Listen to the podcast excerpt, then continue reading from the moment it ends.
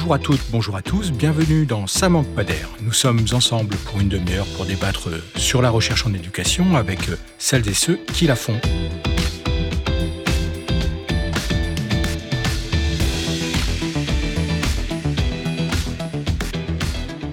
Nous avions évoqué en janvier dernier les transformations à l'œuvre dans l'enseignement supérieur avec Mathias Millet et Lélia Frouillon. Aujourd'hui, nous allons nous intéresser à la question des parcours des étudiants et des conditions de leur réussite dans l'enseignement supérieur. Et pour en parler, nous avons le plaisir de recevoir deux chercheurs spécialistes de ces questions, à commencer par euh, Paul Pasquali. Vous êtes sociologue, chercheur au CNRS et vous avez publié en septembre dernier à la découverte Héritocratie et vous avez sorti en même temps, mais en format poche, Passer les frontières sociales. Et puis, bonjour euh, Paul Pasquali. Bonjour. Et Cédric Hugret, vous êtes également sociologue et chercheur au CNRS et vous travaillez sur les inégalités et les classes sociales. On vous doit, avec euh, Étienne Pénissa et Alexis Spire, les classes sociales en Europe en 2017 chez Agon et vous préparez actuellement avec Tristan Poulawak un ouvrage à paraître en septembre sur la réussite en licence et ce qu'elle dit aujourd'hui de la sélection scolaire et de la sélection sociale. Bonjour. Bonjour. En 2021, le taux de réussite au baccalauréat a été de 93,7% le ministère de l'Éducation nationale, à travers son service statistique, l'ADEP, précisait que c'est donc 82,8% d'une génération qui est titulaire du baccalauréat. On peut donc dire qu'une écrasante majorité des élèves aujourd'hui ont le diplôme qui leur donne accès aux études supérieures. Et c'est sans doute le fruit d'une aspiration de plus en plus partagée, notamment par les classes des milieux populaires, aux études longues. Mais derrière ce chiffre, qui ne prête pas débat puisqu'il est tellement écrasant, quelles sont les réalités qui se cachent. Que se passe-t-il? Tous les élèves issus des classes supérieures ou des classes populaires sont-ils égaux face à l'accès aux formations et aux études supérieures? Qui va dans telle ou telle filière, plus ou moins sélective et prestigieuse de l'enseignement supérieur? Quel est le poids du déterminisme social? À niveau scolaire équivalent, les élèves ont-ils les mêmes possibilités d'accès à telle ou telle filière? Quelles sont ensuite les trajectoires de ces étudiants dans l'enseignement supérieur en fonction de leur origine sociale, de leur parcours scolaire antérieur? Et en quoi donc le système universitaire, à l'image du système scolaire français, est-il particulièrement inégalitaire? Et enfin, que sait-on de la réussite des étudiants, notamment en fin de premier cycle universitaire? Et que sait-on de leur insertion professionnelle? Ça manque pas d'air, avec Régis Guyon. Voilà autant de questions que nous allons débattre aujourd'hui avec nos deux invités. Et ma première question s'adresse à vous, donc Paul Pasquali, par rapport à, l'ouvrage que vous avez sorti en septembre dernier. Pourquoi avez-vous décidé de faire un sort à cette euh, notion de méritocratie? Oui, et surtout c'est une notion qui est très mal définie, euh, une très grande plasticité qui lui permet d'être, de vouloir dire un peu tout et n'importe quoi, en fonction des intérêts du moment et des, interlocuteurs. Euh, c'est une notion qui, euh, sur le plan statistique, fait écran à la réalité, à l'appréhension de la réalité, à l'appréhension objective de la réalité, puisque la reproduction sociale constitue le fait majoritaire aujourd'hui, hein, au sens strict.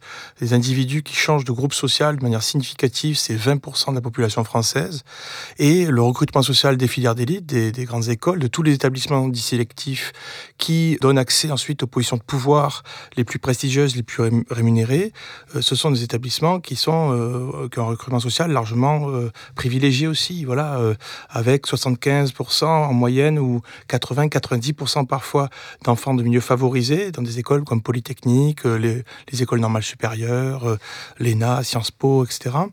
Donc c'est un terme qui fait écran et qui ne permet pas de penser réellement la réalité, puisqu'à chaque fois on mesure une sorte d'idéal avec une réalité et on se rend compte depuis maintenant plus d'un demi-siècle que l'idéal et la réalité font deux.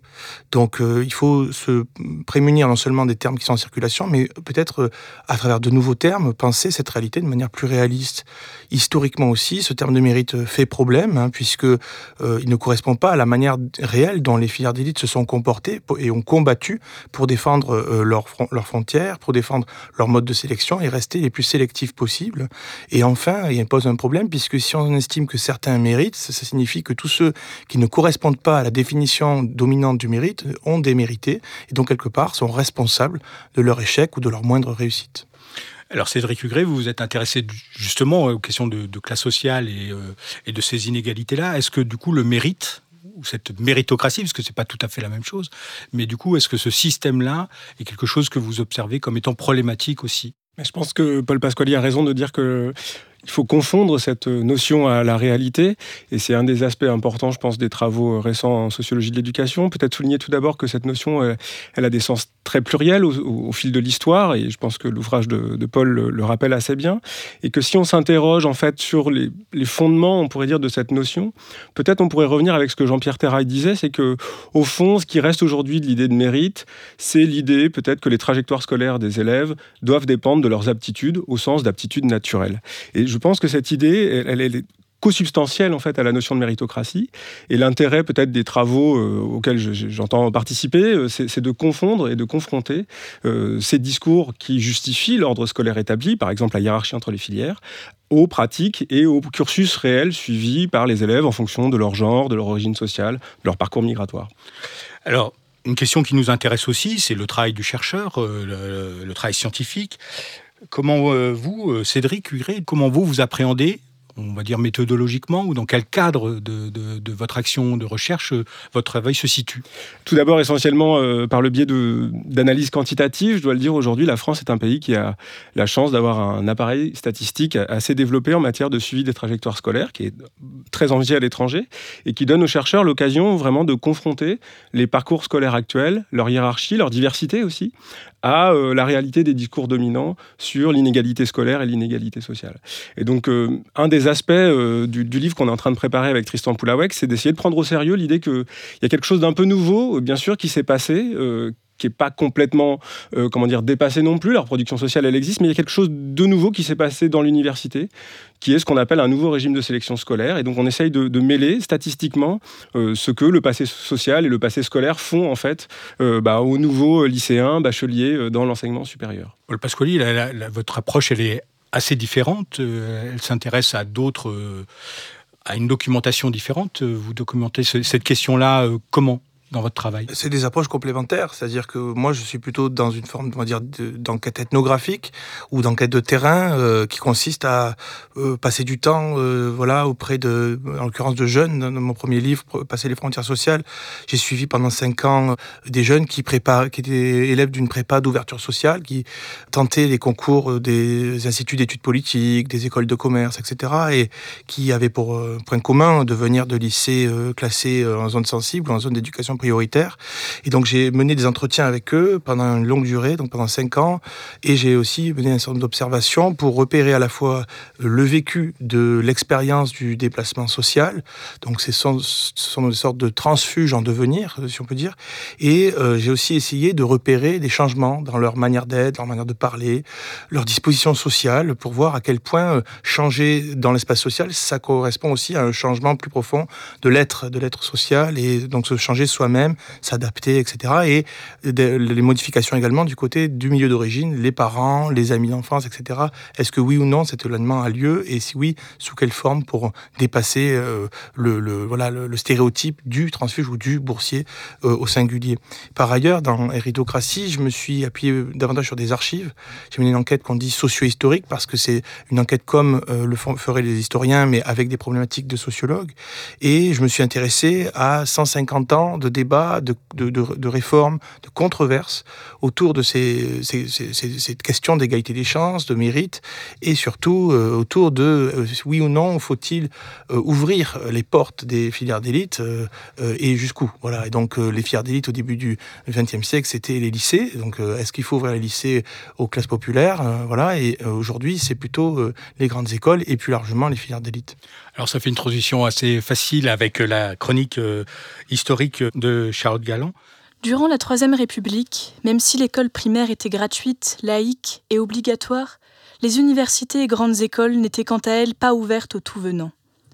Pour une grande partie de la population, l'école débutait à l'âge de 6 ans et se terminait vers 12 ans, la poursuite d'études concernant majoritairement la bourgeoisie. La période de la Belle Époque porte alors bien mal son nom, dans la mesure où elle correspondit à une véritable société de rentiers, l'ENS de la rue d'Ulm n'ayant accueilli par exemple que 10% d'enfants de milieux populaires. La création par Émile Boutmy en 1871 de l'École libre de sciences politiques, ancêtre de Sciences Po Paris, fut durant cette période la grande école la plus fermée, en accueillant près de 80% de fils de la grande ou moyenne bourgeoisie. L'idée selon laquelle une république de boursiers serait née sous la Troisième République est donc une pure illusion rétrospective, dans la mesure où un fils d'ouvrier avait alors 170 fois moins de chances qu'un fils d'instituteur de devenir boursier. Par la suite, le plan Langevin-Vallon de 1944, qui prévoyait de rattacher les grandes écoles aux universités, fut un échec total et ne permit pas de favoriser l'égalité des chances. La création en 1945 de l'ENA, de Sciences Po Paris, ainsi que des IEP de province continua de creuser le fossé entre universités et grandes écoles. Ce fossé devint rapidement un gouffre dans les années 60, les grandes écoles ayant été contraintes par l'État d'élever leur niveau scolaire en supprimant les nombreuses dispenses de concours. L'école de commerce HEC augmenta par exemple volontairement la difficulté des épreuves au concours, rendant de ce fait obligatoire le passage des élèves par une classe préparatoire. Les événements de mai 68 ne permirent pas de remodeler en profondeur la politique de recrutement des grandes écoles. Leurs directeurs adoptèrent en effet une stratégie de plus en plus offensive en se réunissant en 1973 dans une association qui leur permit de peser davantage dans les débats publics. Malgré l'euphorie déclenchée par l'arrivée de François Mitterrand au pouvoir, les grandes écoles continuèrent de demeurer très élitistes, l'ENA n'ayant accueilli par exemple que 4% d'élèves de classe populaire dans les années 80. Les bourses au mérite, créées en 1998, pour les bacheliers titulaires d'une mention bien ou très bien souhaitant intégrer l'ENA ou l'École nationale de la magistrature, ne durèrent pas longtemps et furent supprimées en 2008 à cause d'un surcoût budgétaire. Une rupture dans la politique d'ouverture sociale des grandes écoles survint véritablement en 2001 avec la création par Sciences Po Paris d'une voie d'admission réservée à des lycéens issus d'établissements jugés défavorisés. Dès lors, le terme d'ouverture sociale commença à se répandre, les grandes écoles ayant parfaitement compris qu'il était plus profitable pour elles de se poser en actrice plutôt qu'en objet des réformes. L'école de commerce l'ESSEC lança en 2002 un programme intitulé Une prépa, une grande école, pourquoi pas moi qui visait alors à proposer des séances de tutorat. Assurées par des étudiants de l'école à raison de trois heures par semaine, ces séances permettaient d'aider des lycéens souhaitant intégrer une formation dite prestigieuse. Le lycée Henri IV ouvrit pour la première fois, en 2006, une classe préparatoire aux études supérieures qui consistait en une préparation d'une année dans le but d'intégrer par la suite une prépa ou une autre filière sélective. Victime de son succès, en raison des nombreux avantages proposés, cette filière disparut en 2012, au profit d'un cycle pluridisciplinaire d'études supérieures beaucoup plus sélectif. La très élitiste université Paris-Dauphine signa quant à elle en 2010 une convention égalité des chances, incluant neuf lycées de Seine-Saint-Denis et devant permettre de lutter contre l'autocensure ainsi que l'échec scolaire des élèves d'origine modeste. Néanmoins, cette hausse du taux de boursiers dans l'enseignement supérieur, qui s'élève actuellement à près de 40%, est aussi majoritairement due à l'arrivée d'élèves de classe moyenne bénéficiant d'une bourse à l'échelon zéro. La suppression de l'ENA en 2019 ou encore la nouvelle procédure d'admission de Sciences Po Paris, ayant mis fin aux épreuves écrites sur table en 2021, constituent des mesures encore trop récentes pour évaluer leur portée. Néanmoins, de telles décisions viennent révéler une fois de plus comment les élites dirigeantes parviennent à se défendre dès que leur légitimité apparaît remise en cause par une société qui semble être de moins en moins tolérante face à leur fermeture. Merci Charlotte. Alors peut-être Paul Pasquali pour euh, commencer, puisqu'on on, a parcouru cette longue histoire un petit peu comme vous le faites dans le dans l'ouvrage. Quelle, serait votre réaction euh, du coup à, Quels sont les points qui vous paraissent essentiels euh, à, peut-être à déplier, à expliciter de, cette chronique? Bah, Je souscris évidemment à beaucoup de choses qui ont été dites. Euh, évidemment, en si peu de temps, je salue l'effort de synthèse, voilà, qui permet de prendre la mesure aussi à la fois d'une évolution historique, mais aussi d'un certain nombre d'invariants. voilà, c'est-à-dire que depuis 20 ans, il y a énormément de politiques euh, qui ont été mises en place dans un, nombre, de plus en plus important d'établissements sélectifs pour ouvrir les filières sélectives aux, enfants de milieux modestes et les résultats ne sont pas à la hauteur euh, des moyens engagés euh, et je dirais même du volontarisme investi là-dedans. Maintenant, il y a deux points, après, peut-être pour compléter un peu, qui mériteraient d'être ajoutés, ou en tout cas mis au débat. D'abord, c'est ce terme d'autocensure. Je crois que l'un des restes de ces 20 dernières années, ce qui reste en place, c'est la croyance euh, euh, voilà, euh, récurrente dans l'existence d'autocensure. Il faut savoir que les sociologues connaissent ces mécanismes depuis maintenant presque un demi-siècle et ils en parlent plutôt de sens des limites. Euh, le terme d'autocensure s'est imposé dans les politiques d'éducation euh, prioritaire puis euh, d'ouverture sociale parce qu'il est au fond facile à utiliser, tout le monde comprend ce que ça veut dire, et surtout parce qu'il disculpe un peu tout le monde. Autocensure, finalement, on se censure soi-même, c'est un mécanisme psychologique, donc quelque part, c'est une question individuelle.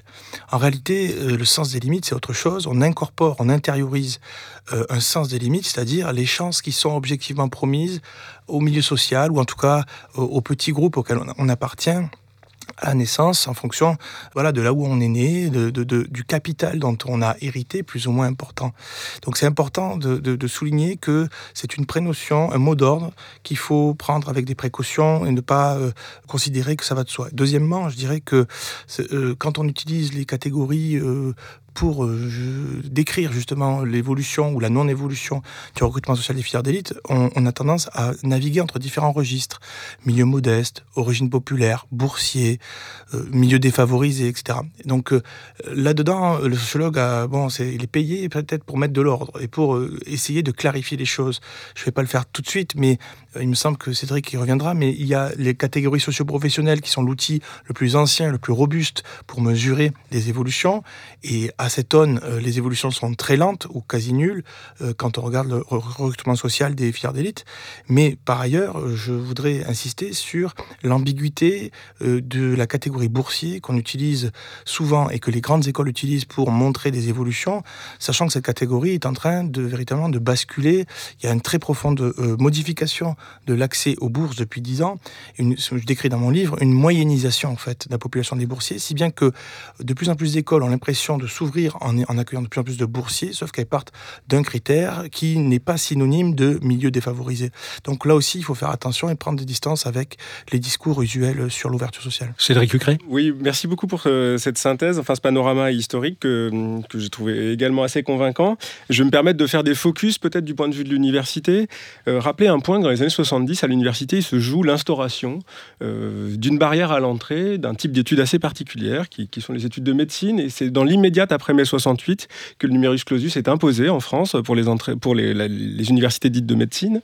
Enfin voilà, ça couvre les, études de santé aujourd'hui.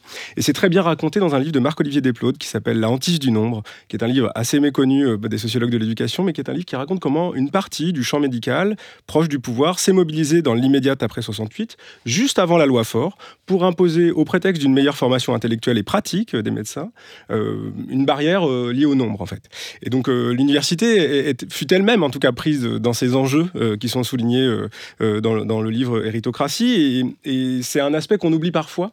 et c'est très, enfin, pour le dire, ça remonte à 71, vous voyez. Donc, c'est une histoire qui, qui, a à voir aussi avec cette question de démocratisation. Et bien sûr, aujourd'hui, quand on pense démocratisation des études universitaires, tout le monde a intégré l'idée qu'on ne parlait surtout pas, en fait, des études de médecine. Le deuxième point, c'est qu'il euh, commence à y avoir, à la faveur du, discours sur la nécessité de diversifier les, élites, euh, l'idée qu'aujourd'hui, les grandes écoles recruteraient essentiellement ou moitié-moitié par le biais euh, de filières autres que les classes préparatoires. Et je pense que c'est important d'affronter là la réalité statistique. C'est une, dimension qui est largement mise en avant par les établissements eux-mêmes, et c'est sans doute largement aussi mise en avant par leurs instances de représentation. En fait, euh, aujourd'hui, parmi les écoles euh, les plus centrales dans le champ des grandes écoles, euh, l'accès est majoritairement dans ces écoles se fait par la classe préparatoire, un peu plus de 80%. Et donc, c'est vrai que si on élargit le spectre aux petites écoles et aux moyennes écoles qui sont très peu reconnues, finalement, on a des accès par le biais de prépa intégrés ou par le biais de dispositifs périphériques. Mais la norme scolaire, celle où elle se décide en France, c'est-à-dire dans les lieux centraux du champ des grandes écoles, continue de sélectionner par, le, par la filière des classes préparatoires aux grandes écoles. Et enfin, le, troisième point qu'il faut rappeler aussi, c'est que lorsqu'on a en tête les débats sur la démocratisation et le fait d'ouvrir ces classes, enfin les grandes écoles aux, classes, aux enfants des classes populaires, voire un peu plus aux filles aussi pour les écoles d'ingénieurs, il faut rappeler qu'on n'arrivera pas à grand chose par ce seul levier-là.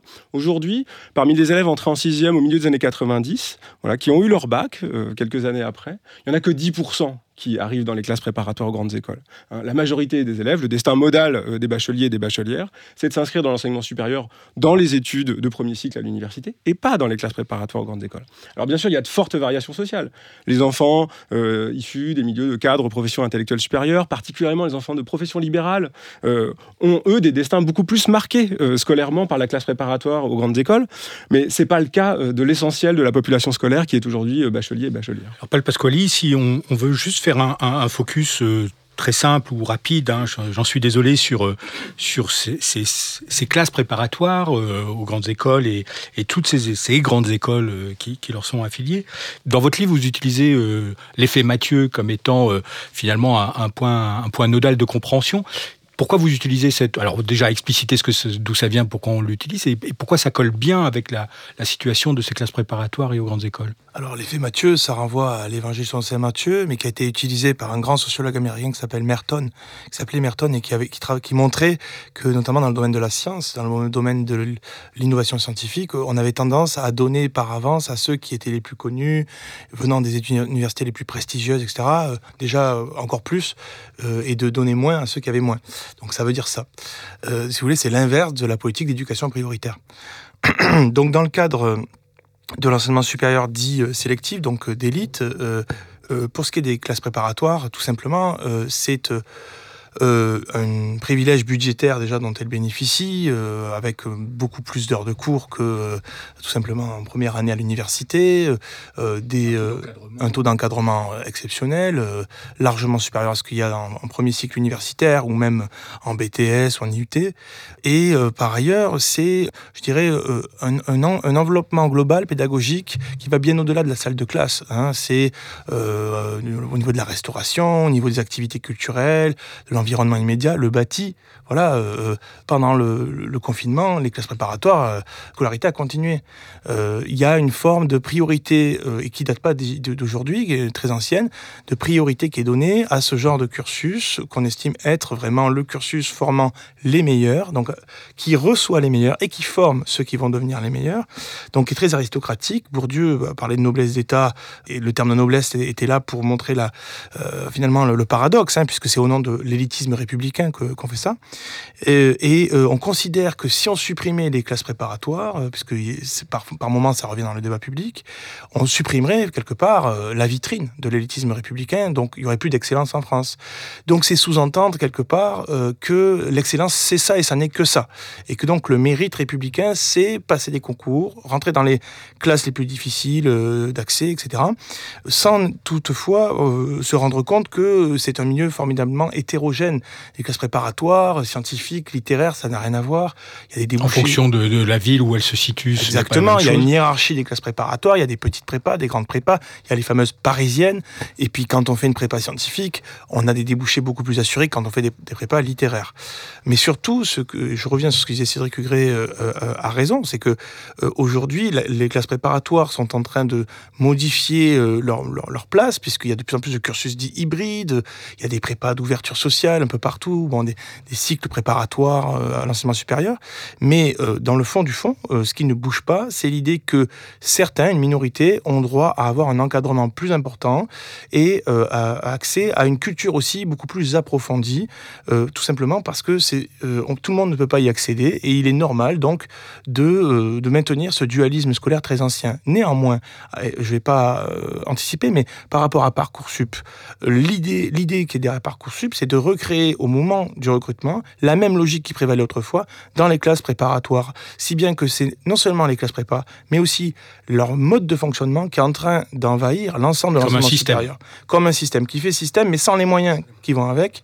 Si bien qu'on on est en train de voir euh, naître sous nos yeux euh, un nouveau système qui, pour une large part, sera comme un nouveau jeu de dupes. Cédric Hucré Oui, oui je, je, rappellerai juste cette, euh, cette conclusion du, du livre de Baudelot Establé, L'élitisme républicain, qui dit que l'école française a une grande tolérance à l'inégalité et, que c'est maintenu en fait par Parcoursup Aujourd'hui, jamais le système scolaire français n'a aussi mal, a aussi mal transmis les savoirs scolaires élémentaires, la capacité à comprendre un texte, à le décoder, la capacité à dénombrer. Aujourd'hui, vraiment, on commence à avoir des statistiques assez routinières en fait sur ces aspects-là. Et, ces Donc inquiétant. Oui, relativement inquiétantes, qui n'ont pas vraiment à voir avec comment dire la doxa sur la baisse du niveau, mais qui montrent qu'en fait, on a un système scolaire qui polarise scolairement énormément et territorialement aussi, voilà. Et on l'a vu à la faveur du confinement, mais aussi des confinements un peu répétés dans l'enseignement supérieur. Il y a des zones territoriales et il y a des zones de l'espace scolaire qui ont été nettement moins scolarisées dans, au cours des, deux dernières années que les autres. Et ça, il faut le rappeler. Et ça, ça a des effets scolaires et intellectuels très puissants au moment où se mettent en place, où se systématisent des barrières à l'entrée euh, dans les études supérieures, des régimes d'admission, euh, dirait euh, Carabel.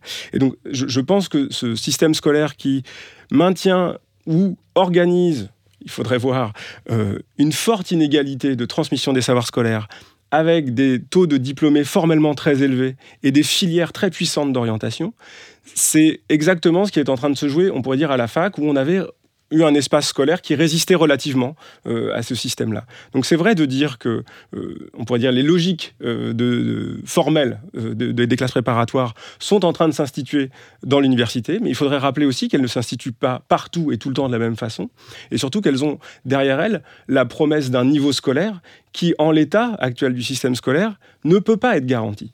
Et, ça, je pense qu'il faut vraiment prendre au sérieux la régularité des enquêtes PISA, mais aussi celle du ministère de l'Éducation nationale, qui montre vraiment que ces inégalités d'apprentissage à niveau scolaire donné, elles s'accroissent au fil du temps. Aujourd'hui, le collège, le lycée accroissent euh, les inégalités euh, d'apprentissage euh, au fil du temps. Et ça, je pense que c'est aujourd'hui, dans le premier cycle universitaire, que se joue la résonance de ces fortes inégalités de, socialisation intellectuelle. Alors, venons-en du coup à l'université. On était avec l'élitisme républicain tel qu'il a été défini. Et si on regarde du coup l'université et voilà, la, grande majorité des, étudiants quand même de l'enseignement supérieur, et, qu'on s'intéresse à eux. Vous, dans votre travail que vous aviez fait là, il y a, quelques années, euh, autour de 50% de réussite en licence, mais comment Vous aviez fait une sorte de typologie d'étudiants avec euh, cinq cinq parcours types d'étudiants?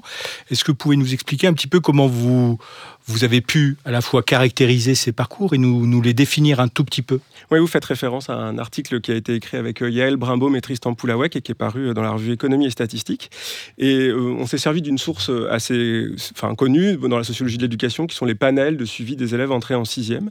Là, il s'agit du panel des élèves entrés en sixième en 1995, qui sont suivis régulièrement, administrativement, mais aussi par enquête ad hoc, tout au, fil de, tout au long de leur scolarité. Donc c'est une, donnée, enfin, c'est une enquête qui est particulièrement riche, qui permet de recueillir à la fois des données administratives liées aux scolarités, mais aussi toute une série euh, bah, d'indicateurs, de questions qui sont posées aux familles, voire aux, étudiants. Et ce, travail permettait d'une part d'avancer l'idée que l'origine sociale à l'université ne joue plus toutes choses égales par ailleurs comme critère seul de réussite euh, d'accès, enfin de réussite de, licence. Ça ne veut pas dire que l'effet de l'origine sociale il joue pas. Ça veut dire qu'il se recompose dans l'enseignement supérieur et que c'est dans l'enseignement supérieur que le passé scolaire reprend euh, ses formes. Alors c'est normal quand on est enseignant à l'université, on voit très très bien concrètement ce qui se passe à l'université. Il y a des nouvelles formes de socialisation au travail, euh, notamment étudiant, au travail intellectuel, du travail écrit, et on se rend compte que cette socialisation scolaire, elle joue à plein dans ses premiers cycles universitaires. Nous, tout d'abord, cet article nous a permis d'avancer un chiffre qui nous permettait de contester euh, les chiffres du gouvernement, qui était que 60% des, bacheliers qui entraient en premier cycle obtenaient leur licence. Hein, vous voyez, quand on manipule les taux d'échec à l'université grandissant, voilà, cette source, elle permettait quand même de documenter ça. Et ensuite, parmi ces 60% euh, d'étudiants qui obtiennent, qui sont entrés à l'université au, au milieu des années 2000, euh, voilà, et qui ont ensuite obtenu leur licence, il y a cinq parcours types. Il y a trois parcours où les filles sont dominantes. Ce sont les parcours qui sont scolairement les plus euh, réussis. Euh, on retrouve encore euh, un petit bout de, ces parcours qui sont qu'on appelle des héritières, qui sont des, filles issues des classes moyennes et des classes supérieures, qui sont entrées à l'université après un bac avec mention, mention bien ou mention très bien. Aujourd'hui, c'est à peine une dizaine de pourcents des, licenciés.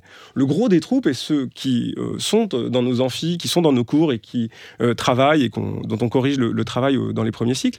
Ce sont plutôt les parcours ou d'accro euh, scolaires, mais qui obtiennent quand même cette licence, ou les cours d'anciens bons élèves du secondaire, mais qui euh, ne sont pas caractérisés par une, grande excellence. Euh. Donc ça, c'est l'essentiel des parcours d'obtention de la licence aujourd'hui. Ce sont ces anciens bacheliers, ces anciennes bachelières surtout, qui sont bah, scolairement à l'heure, au bac général, qui obtiennent parfois une mention et qui se retrouvent dans des conditions pas idéal, mais en tout cas favorable euh, dans les premiers cycles universitaires. Et puis à côté de ça, il y a deux parcours euh, plutôt où, sont, où les garçons, où les, étudiants sont plutôt majoritaires, alors qui sont des parcours parfois marqués par, euh, alors c'était les débuts, mais l'obtention d'une licence professionnelle, et, où là on a des parcours d'accro scolaire qui étaient assez bien caractérisés par Joanny Caillouette, c'est-à-dire des, parcours qui arrivent avec un peu de retard au bac, mais qui s'accrochent et qui font de même à l'université, parfois en passant par un BTS et puis en obtenant une licence, une licence professionnelle.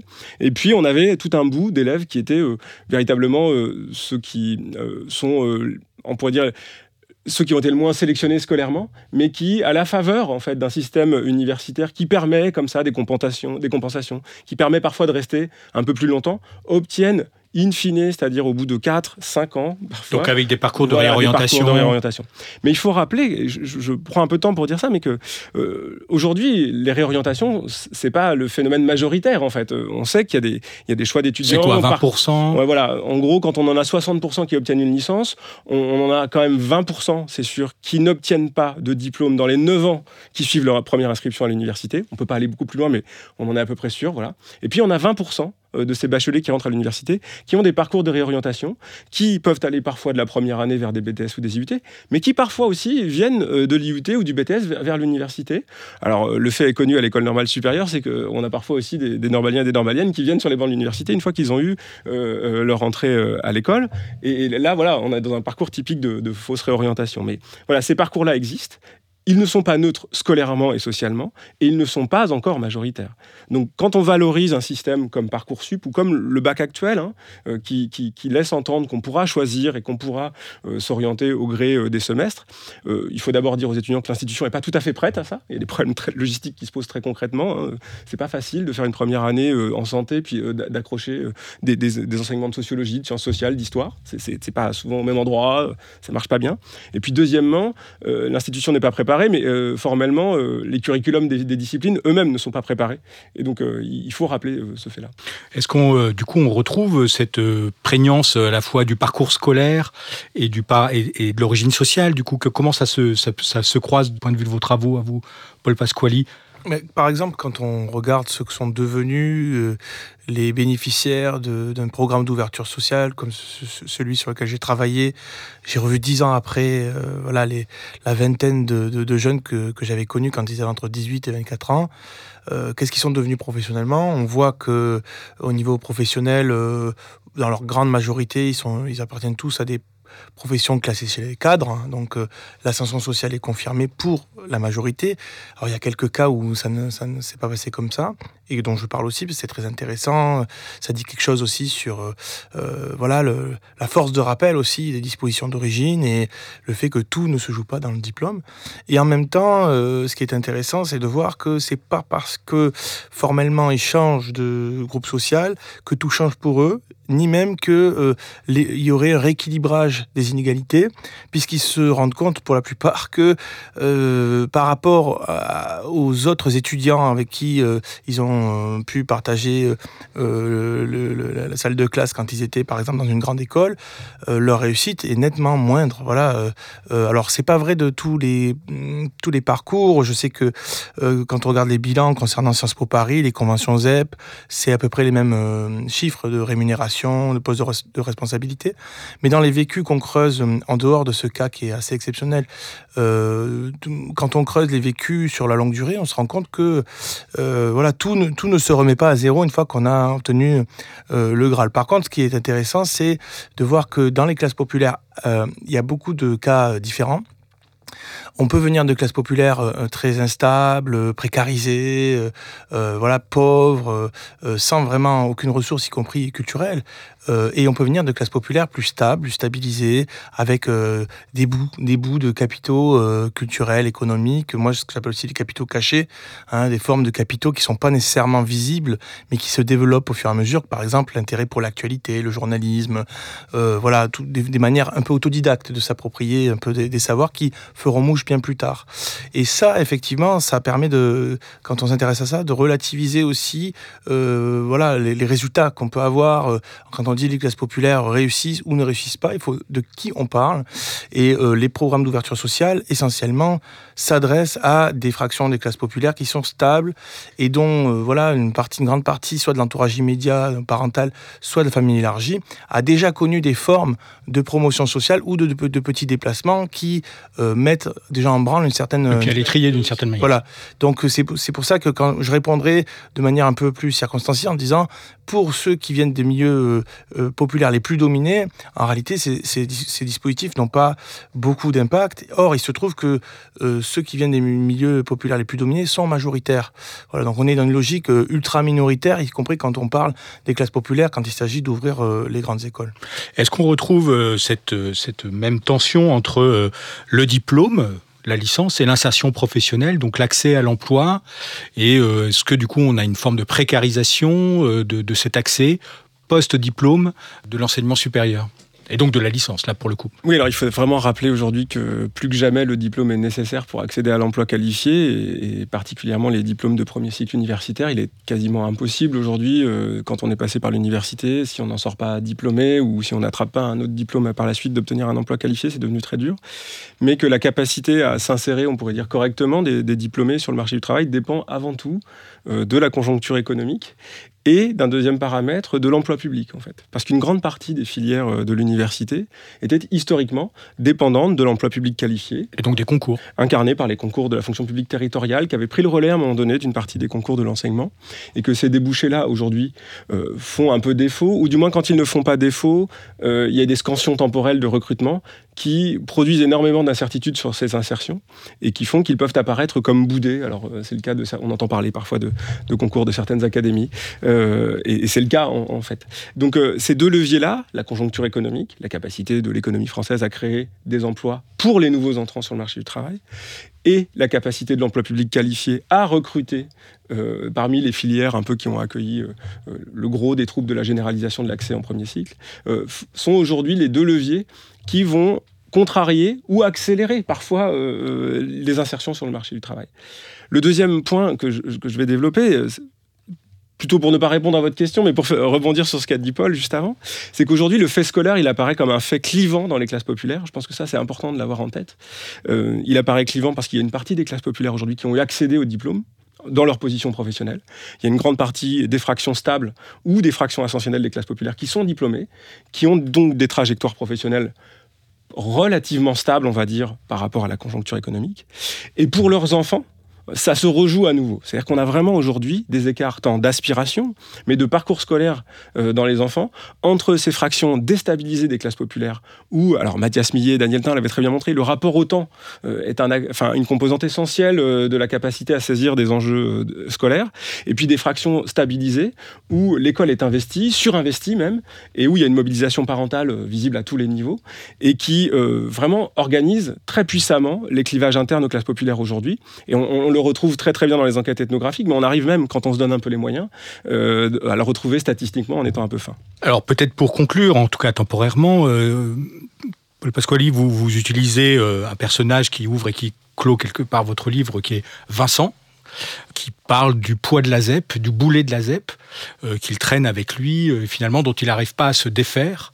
Est-ce que du coup, comment on, pourrait imaginer un système où, euh, finalement ce, boulet-là, ce poids-là, soit un tout petit peu plus léger, ou en tout cas allégé par rapport à la situation de, de ces enfants-là, de ces jeunes-là? Alors avant de l'imaginer, il faut se rendre compte qu'on est actuellement dans une période où on fait tout pour conserver ce genre de boulet encore une fois, le système Parcoursup est un système dans lequel on, garde trace non seulement du casier scolaire, entre guillemets, que constitue le fait de passer par un établissement plus ou moins coté, etc., puisque les euh, commissions qui examinent les, demandes d'inscription dans les universités ont accès à cette information, euh, mais aussi euh, parce qu'il il y a une espèce de compétition, concurrence généralisée, où il faut montrer que chaque étudiant montre à quel point il est différent, à quel point il est le meilleur, etc. Et donc, c'est participer à un marché. Voilà, et donc euh, ça n'est pas distribué également entre les milieux sociaux le fait de faire sa propre pub. Donc cette société-là où chacun fait la promo de soi-même est foncièrement inégalitaire, de même que la nouvelle architecture dans l'enseignement supérieur qui est en train de se dessiner, où il y a une surhiérarchisation scolaire qui est en train de se mettre en place, y compris à l'intérieur des filières autrefois non sélectives qui étaient les filières universitaires. Euh, ensuite, euh, bon, maintenant, si on commence un peu plus à réfléchir à comment faire pour inventer des alternatives et pour pas laisser aux sociologues le, prix du discours le plus déprimant euh, sur le monde social, moi, je dirais que la première condition pour qu'il y ait un changement, c'est d'ouvrir un véritable débat euh, notamment un débat sur le dualisme de l'enseignement supérieur qui sépare donc les grandes écoles euh, du reste, et notamment des universités, euh, d'ouvrir un débat contradictoire, transparent et contraignant, dans lequel ce ne serait plus seulement les représentants des grandes écoles et des classes préparatoires qui statueraient sur leur sort, puisque aujourd'hui c'est ce qui se passe. Hein. À l'inverse des universités où quand il y a une loi on le sait, car c'est une loi unique qui s'applique à tout le monde et qui s'impose euh, avant même les négociations. Euh, dans le cas des filières d'élite, euh, ça a été le cas pendant cinq ans avec la ministre Frédéric Vidal. c'est l'inverse. Hein, on fait une commission, on négocie, on demande même à chaque école de d'envoyer ses propositions hein, pour juger ce qui va être applicable ou pas avec euh, des délais évidemment et un échéancier. Donc ça c'est ça serait intéressant d'ouvrir déjà un débat et de l'ouvrir au-delà des principaux intéressés, par exemple avec les syndicats étudiants, les, représentants de salariés, euh, des chercheurs, euh, pourquoi pas aussi un panel de citoyens tirés au sort, etc. Deuxièmement, il faudrait faire refaire des universités le centre de gravité de l'enseignement supérieur avec un effort budgétaire qui serait à la hauteur de l'enjeu et euh, un certain nombre de transferts de moyens depuis les filières d'élite vers les universités, donc rééquilibrer tout simplement en taxant les dons euh, faits aux grandes écoles et en donnant une partie du patrimoine des grandes écoles aux universités.